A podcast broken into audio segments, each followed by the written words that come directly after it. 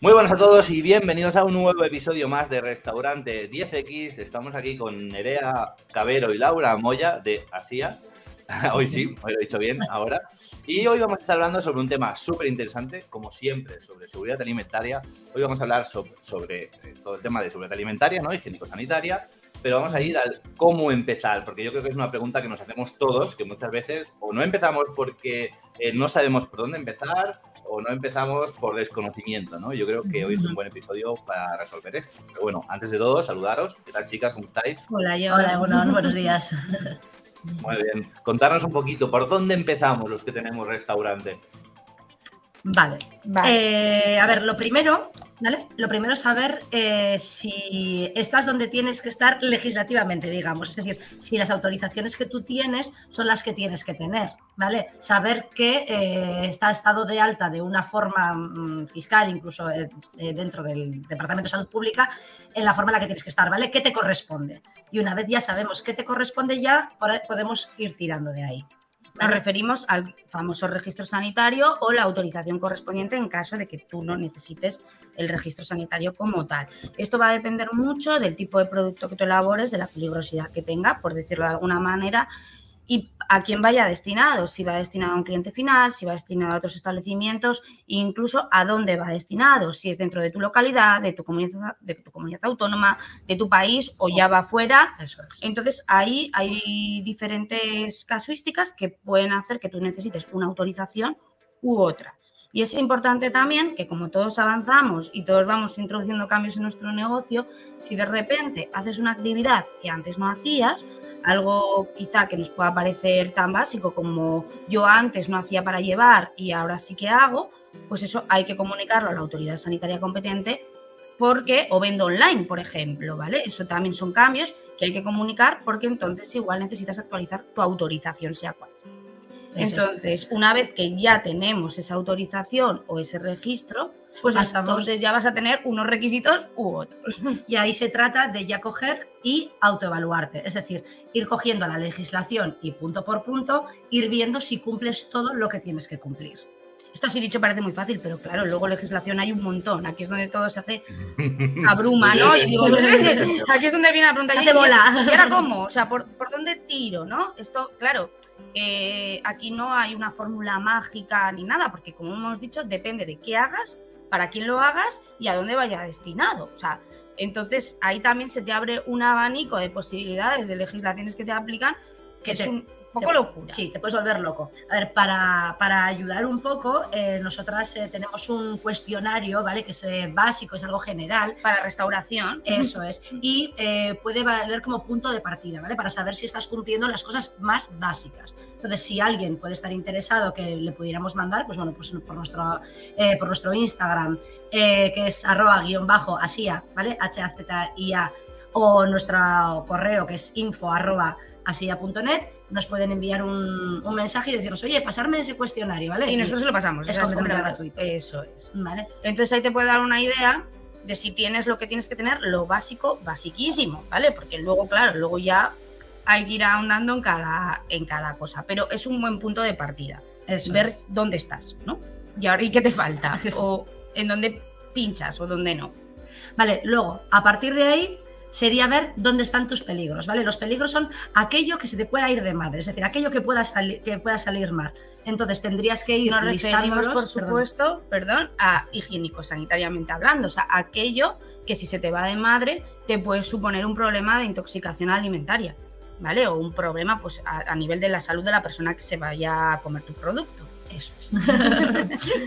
Entonces ahí lo que se trata es ir cogiendo, eh, ir listando, ¿no? viendo todas las eh, etapas o, todas las partes por las que pasa un alimento dentro de tu establecimiento e ir viendo aquello que, pues eso, que podría, que podría, salir, salir mal. Eso es, desde el que recibes la materia prima hasta que pones el plato en la mesa o a disposición del cliente. Fase por fase, ¿qué es lo que aquí puede salir mal?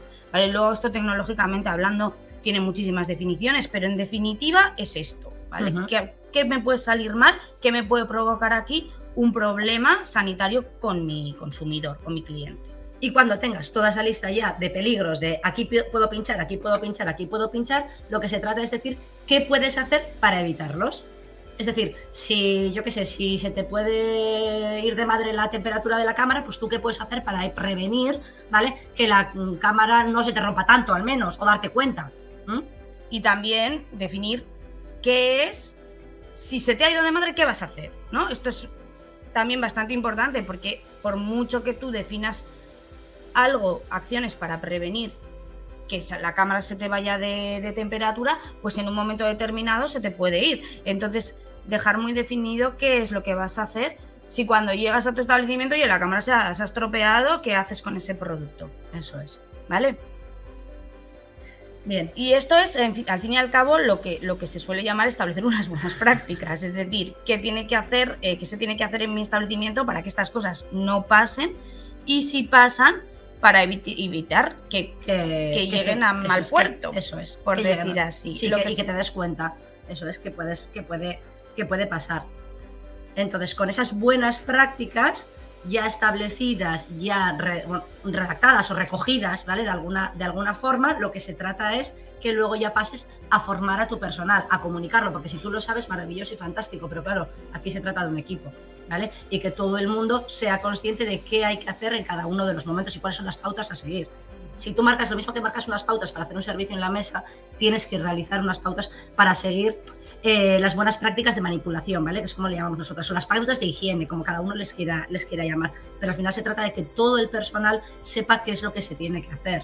Es algo muy obvio. Es decir, no te puedes meter el dedo en la nariz, ya claro, eso sí, pero luego hay otras determinadas cosas que, bueno, pues que sí que eh, es, interesante que todo el personal esté formado y que sea partícipe de ello.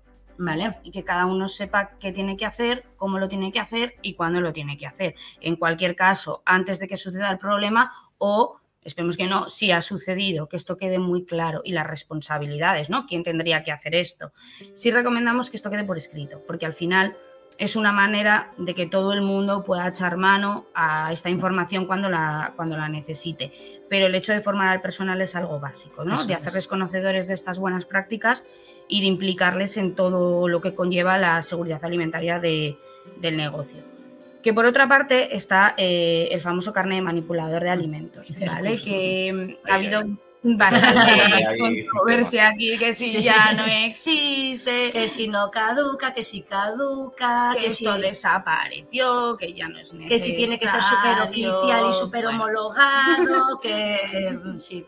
Aquí hay mucho, mucho, matute. Mucho matute y mucho hablado aquí. La realidad es que, a ver, llámalo como quieras, llámalo carnet, llámalo certificado no, le llames, X. no importa el nombre, no es lo importante, pero sí que es cierto que el personal de un establecimiento alimentario tiene que tener formación en higiene alimentaria y en las buenas prácticas que le aplican a la actividad que hace.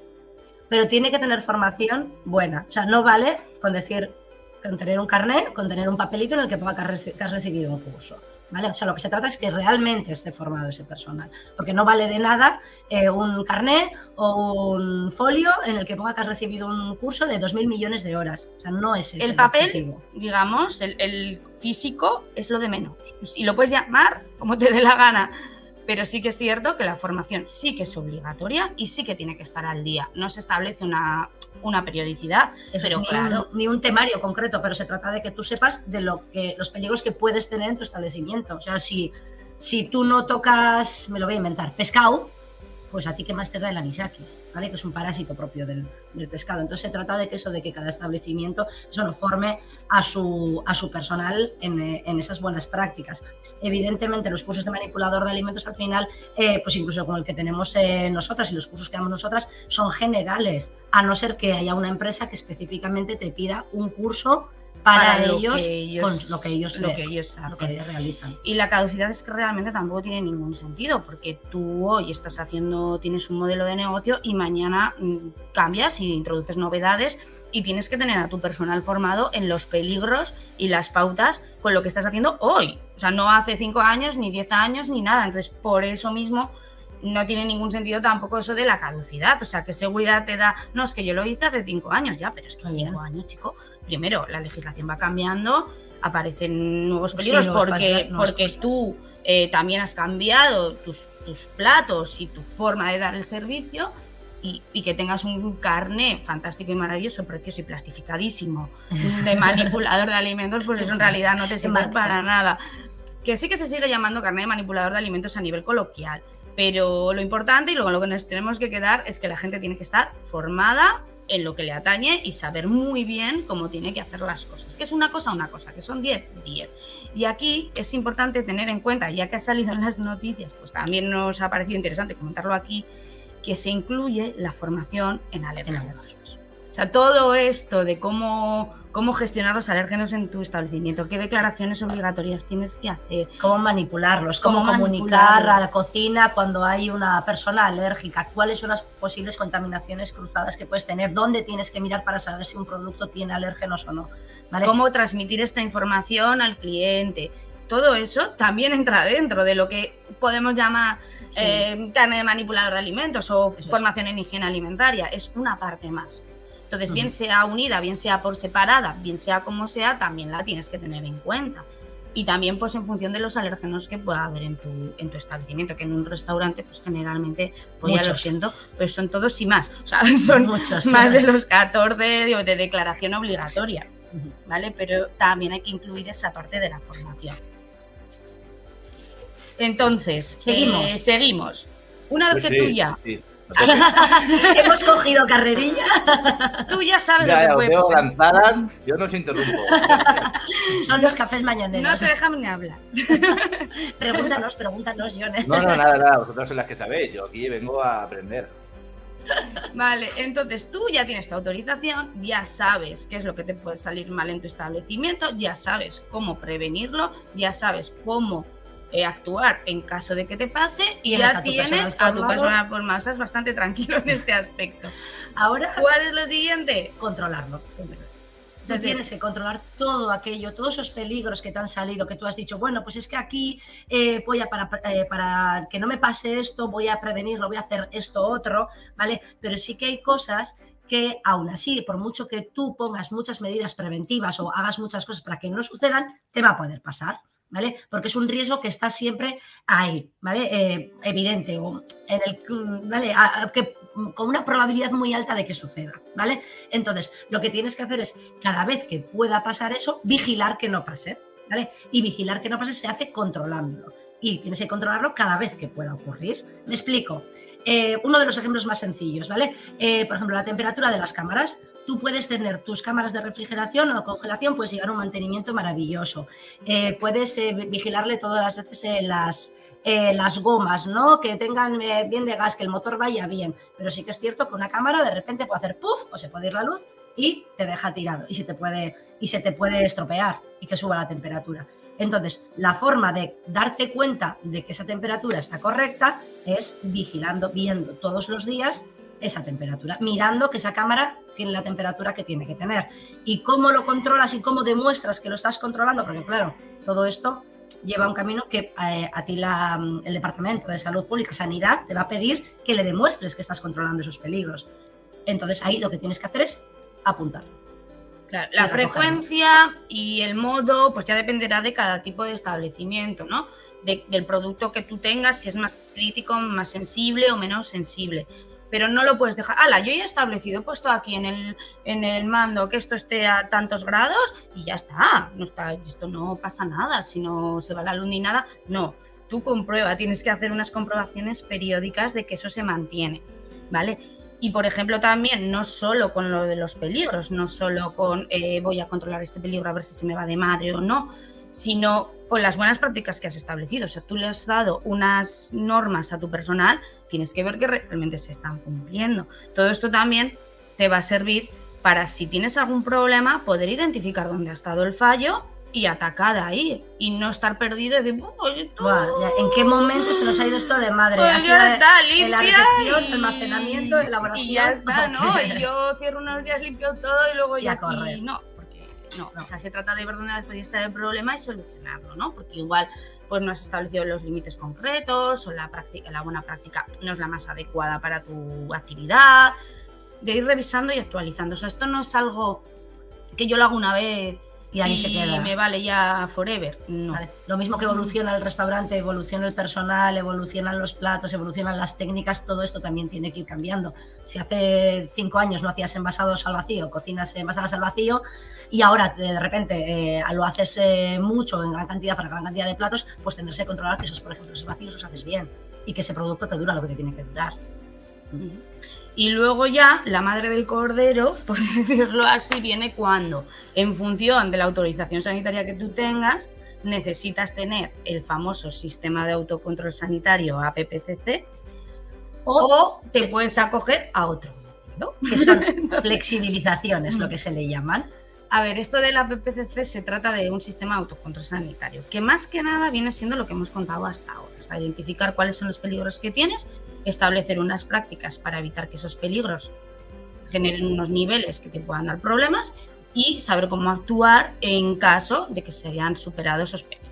¿no? Eso, en grosso modo, es lo que es tu sistema de autocontrol sanitario. Tiene unos requerimientos, ¿vale? Te, mm, mandan a hacer un diagrama de flujo, te mandan a hacer un plan de limpieza, te mandan a hacer requisitos, eso, un plan de mantenimiento. Al final tiene que estar documentado, ¿vale? o sea, es algo que es, eh, de hecho es autocontrol. O sea, el objetivo de todo esto es que las empresas se autocontrolen, porque al final todas las empresas son responsables del producto que sirven, ¿vale? Me da igual que sea la empresa más grande del mundo, que el restaurante más chiquito o que el bar más Esto es igual. O sea, la responsabilidad es tuya. O sea, no vale decir, eh, ¿cómo sé yo que el huevo me viene malo? El huevo te puede venir malo, pero tú tienes que poner todas las medidas que tienes en tu mano para que eso, cuando llegue al plato del comensal, esté bien. Y también da igual que seas pequeño o grande, ¿eh? O sea, esto también es cierto. Si eres grande, tendrás que tener, pues, algo más adaptado y si eres pequeño tendrás que tener algo más adaptado. Probablemente sea más sencillo tu autocontrol si eres chiquitín que si eres grande. Pero bueno, todo también depende del producto que tú elabores, porque si un producto es muy peligroso, el pues control, el control va a ser superior.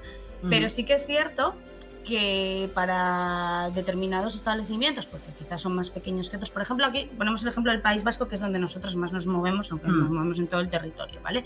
Aquí en el País Vasco, si tú tienes capacidad para dar más de 150 comensales simultáneamente, pues digamos un restaurante que hace eventos, ¿vale? Aquí tienes que tener tu propio sistema de autocontrol, es decir, tú te lo guisas, tú te lo comes y lo haces de cero, ¿vale? Con papel en blanco empiezas, lo defines, tú todo y lo controlas. Si eres más pequeñito, ¿vale? Si, tienes menos de 150 comensales, eh, tienes que, te puedes acoger a lo que se le llaman las flexibilizaciones que he comentado yo antes. Aquí hay un plan genérico eh, de hostelería, de autocontrol para hostelería, que todas estas buenas prácticas, todos estos controles ya te vienen dados. ¿Vale? Entonces a ti ya te dicen qué es lo que tienes que controlar, cómo es lo que tienes que controlar, con qué frecuencias, y demás. Sí que es cierto que luego también hay gente que lo adapta, ¿eh? lo adapta a su establecimiento, pues porque a mí me faltan casillitas y tal, o yo quiero controlar más esto o lo otro. Pero em, en este caso en Euskadi, pues bueno, hay esta flexibilización que está permitida para los establecimientos eh, más eh, pequeños, los que no hacen esos eventos que ha comentado Nerea, y eh, te acoges voluntariamente y tienes ahí unos controles y bueno, pues sí que ha facilitado bastante a que los establecimientos más pequeños o que quizás con menos recursos, digamos, pues puedan incluso realizar esos controles. En realidad esta flexibilización, flexibilización existe en todas las comunidades autónomas. Otra cosa es que tú tengas esas plantillas ya prehechas o no. Eh, y también no solo existe para restauración, para negocios como pastelerías, carnicerías y así, también, está, adaptada esa, esa flexibilización. Se trata de que si son procesos ya muy conocidos, que son iguales, vamos, que no hay una gran innovación, ni peligros desconocidos, ni nada, pues más o menos se entiende que van a tener los mismos peligros y que van a poder controlarlos de la misma manera con unas buenas prácticas similares. Eso es. Y entonces, ya es, pues bueno, es algo más, eh, más, más laxo, ¿no? El control es más laxo y, pues bueno, más, más sencillo incluso para llevar para los, para los propios establecimientos. Esto no implica que no vayas a tener inspecciones de sanidad porque las vas a tener igual. Sí, ¿eh? sí. O sea, no, una cosa no, no quita la otra. Quita la otra. Ni nada, o sea, aquí entras en el bombo, como en la lotería de Navidad, todos los números y tendrás de, pues, con diferentes requisitos y te exigirán unos niveles de exigencia diferentes, pero, pero el grano es el grano y al final el foco es el mismo y, se va a mirar también, pues en definitiva, el objetivo de todo esto, que tu establecimiento sea seguro. Y ya está, hagas lo que hagas, lo que hagas, hagas pan, hagas carne picada o hagas platos preparados eso es indiferente, pero sí que en función de tu actividad, tu volumen, por decirlo así, y tu ámbito de aplicación, pues podrás acogerte a estas flexibilizaciones o tendrás que tener tu correspondiente sistema de autocontrol sanitario, el APPCC famoso, completo. Y que si incluso si, y aquí nos pasa, ¿eh? que hay establecimientos que no realizan eh, estos mega eventos, pero quieren un autocontrol completo porque quieren no controlar más. Entonces, voluntariamente se acogen al, sistema de autocontrol completo y realizan todos los controles que tendrían que hacer, aunque realmente no les eh, correspondiera. ¿Vale? De hecho, a nosotras cada vez nos piden más, eh, pues bueno, una forma de demostrar ¿no? que los establecimientos, eh, que su establecimiento que es seguro, es decir, porque está muy bien, pero pasa en muchas ocasiones que los no tienen forma de demostrar a sus clientes, ¿no? Que, mm, bueno, pasaba, que, son seguros, es decir, que yo estoy haciendo eh, el oro y el moro en materia de seguridad alimentaria, estoy haciendo un esfuerzo descomunal como establecimiento y el de enfrente no está haciendo absolutamente nada y no hay diferencia, porque muchas a de las del cliente, ¿eh? de, puertas para afuera. Muchas de las cosas no se ven realmente. Te puede dar, ¿no? Siempre te puede dar en la nariz, ¿no? ¿Qué establecimiento va mejor o qué establecimiento va peor? Pero lo que el esfuerzo que hacen ellos, pues en muchas ocasiones no queda en evidencia de cara al cliente. Y eh, nos pasó con esto hace ya unos cuantos años, fue antes de, la pandemia, pero bueno, luego lo, arrancamos más tarde. Eh, nosotros, para poder eh, ayudar a los establecimientos de esta forma, pues creamos un certificado, que es el, le llamamos el certificado de buenas prácticas de manipulación en cocina, que ahora mismo lo estamos trabajando con restaurantes y próximamente, ya mismo, ya días, lo vamos a, vamos a empezar a hacer ese certificado también para pastelerías no industriales, ¿vale? Para pastelerías pues, más pequeñitas, de, barrio, digamos, o, con, un ámbito de, reparto y de distribución y de, de venta pues más, eh, más pequeño. Mm, y entonces ahí pues nada, pues se mira evidentemente toda la higiene del personal y sus conocimientos que tienen sobre los peligros, etcétera, cómo se hacen las recepciones de materias primas, cómo se hace el almacenamiento, la elaboración, cómo están las instalaciones, si están bien, si están mal si están limpias, si no están limpias. eh, cómo se lleva el control de plagas, si necesitan hacer un control de agua porque no utilizan el agua de red, tienen agua de depósito propio. Pues Hacemos incluso análisis de alimentos y de superficies, a verificamos, porque al final también tienes que demostrar ¿no? que lo haces bien. Entonces, pues bueno, puede estar todo muy bien, pero al final la prueba empírica también de saber si el alimento va a llegar perfectamente al, al comensal, pues es haciendo un análisis en un laboratorio. Y también realizamos, realizamos eso. Entonces, eh, pues bueno, para este certificado, para estos certificados, eh, sí que es verdad que para obtenerlo, ¿vale? Y poder demostrar que tu establecimiento es seguro... No vale con un 5 raspado. No, tienes que ser de notable para arriba. de notable para arriba. O sea, Obtenerse los que quieren el aprobado, solo. Eso no, no, no, el aprobado no, no, no, no, vale realmente. Se trata de demostrar que tú tienes un plus, ¿no? Que esto supone un plus para tu negocio y un valor diferenciador para tu negocio. Entonces, tienes que tener un mínimo del 75% de, de los requisitos aprobados. Y somos finas mirando, ¿eh? o sea, somos... Eh, bueno, al final, al final está el papel del inspector que viene a molestar y al final vuestro papel es el del inspector que no viene a molestar, que se hace por un bien y Todo lo esto sí y esto Exacto. Porque aquí en este caso, tú imagínate, no llegas, ¿no? No, no, ojo, pues no, no, no he sacado el 75%, me he quedado en un 60 o en un 50 o en un 3, yo qué sé, lo que fuera. La ventaja que tiene esto es que eh, sabes por alguien externo, ¿no? Porque todo esto lo has ido trabajando tú y, los ojos de fuera a veces ven cosas que tú no estás viendo, ¿no? Entonces, eh, tiene la ventaja de que vas a poder tener una auditoría con todo lo donde pinchas, qué es lo que tienes bien y qué es lo que tienes que trabajar. Entonces, si tú realmente eres un establecimiento concienciado con este tema, independientemente de que tengas el sello, ¿no? Que evidentemente eso pero, el objetivo es ese. Pero si lo tengas, pues independientemente de que lo tengas o no, tienes un beneficio, que es decir, a ver, ¿qué, en qué puedo mejorar? O sea, ¿qué es lo que tengo mal? Claro, porque nosotras tras la auditoría damos un informe completo al establecimiento. O sea, le decimos qué es el, cuál es el punto que no cumple o que cumple bueno, perdón, quilicolo, no sé si se me entiende, eh, a medias, regulero. Vale, El caso es que esto también te prepara de alguna manera para esa inspección de sanidad. Es decir, porque todo esto que se mira en estas auditorías lo mira luego después también sanidad, después o antes. Es norma. Entonces, eh, tú ya vas preparándote. Por eso también, independientemente que sea con el sello o sea sin el sello, no puedes dejar de autoevaluarte constantemente. Porque si ha cambiado la legislación o lo que sea, esa autoevaluación inicial que hiciste ya se te ha quedado solo. Eso es. Entonces, cada cierto tiempo tienes que ver que se están cumpliendo todo lo que dices que se tiene que cumplir. Y ahí los controles. Eso es. Y además, em, es verdad, ¿eh? tendemos a ser poco objetivos, ¿no? Si nosotros nos evaluamos a nosotros mismos, incluso, que está muy bien, ¿eh? que cada establecimiento se, se autoevalúe, que por ahí hemos empezado nosotras también. Pero, claro, eh, pues eso, pues, pues nadie sí, ve como, como otra persona la paja en el ojo ajeno, ¿no? Se dice, es decir, somos al final más, más críticos. Entonces, pues bueno, es algo con que nosotras empezamos eh, a trabajar hace ya año y medio. ¿no? Y realmente eh, al final la gente le saca, le saca tema ¿eh? y, y están muy contentos, incluso los que no superan las Que son auditorías. muchos. O sea, no nos vamos a engañar. O sea, al final Sí, es, es una, es- no es fácil, ¿eh? O sea, llevar todo esto bien. Fíjate todo lo que llevamos hablando, que si peligros, que si controles, que si no sé qué, que si patatí. Jo, Claro. pues al final es mogollón. Claro, aquí, aquí va la siguiente pregunta, que es, vale, esto es- suena, suena mucho, suena muy bonito, suena importante, pero suena a muchas tareas. Entonces, eh, habitualmente los propietarios de los restaurantes, directores de operaciones, la gente que se encarga ¿no? de tomar decisiones, de tomar estos controles, pues no suele tener mucho tiempo. Entonces, ¿cómo lo hacemos? Pero no vamos a abrir este menú aquí, lo vamos a abrir en el próximo episodio de Restaurante 10X con Jasia. Así que estaros atentos, escucharnos todos los miércoles. Hay un nuevo episodio porque llegará la segunda parte y vamos a responder justo a esa pregunta. Y eh, para los que no puedan aguantar y quieran saberlo ya, ahora, mañana, ¿dónde pueden encontrarlo, chicas? Pues a ver, a- en internet nosotros tenemos nuestra página web que es asia, h a z i a.net y luego somos súper activas en Instagram, ¿vale? Y nuestro usuario es arroba barra baja asia, h a z i a. Ahí publicamos eh, prácticamente consejos. sí. Pues, eh, a diario no nos vamos a lanzar, ¿vale?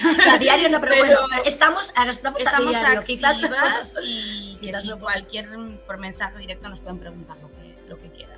Eso es, eso es. Yo soy Laura, ella es Nerea y eh, estamos eh, las dos conectadas. Entonces, eh, pues hombre, igual nos pillas una auditoría, o en tal, pero bueno, que contestamos en cuestión de, en cuestión de horas. ¿eh? O sea que, vale, Perfecto. Pues nada, Vale. no tengo más preguntas, mi señoría. Episodio súper completo, completísimo el de hoy. Nos vemos en siguientes episodios. Vale, pues hasta luego. Hasta pronto.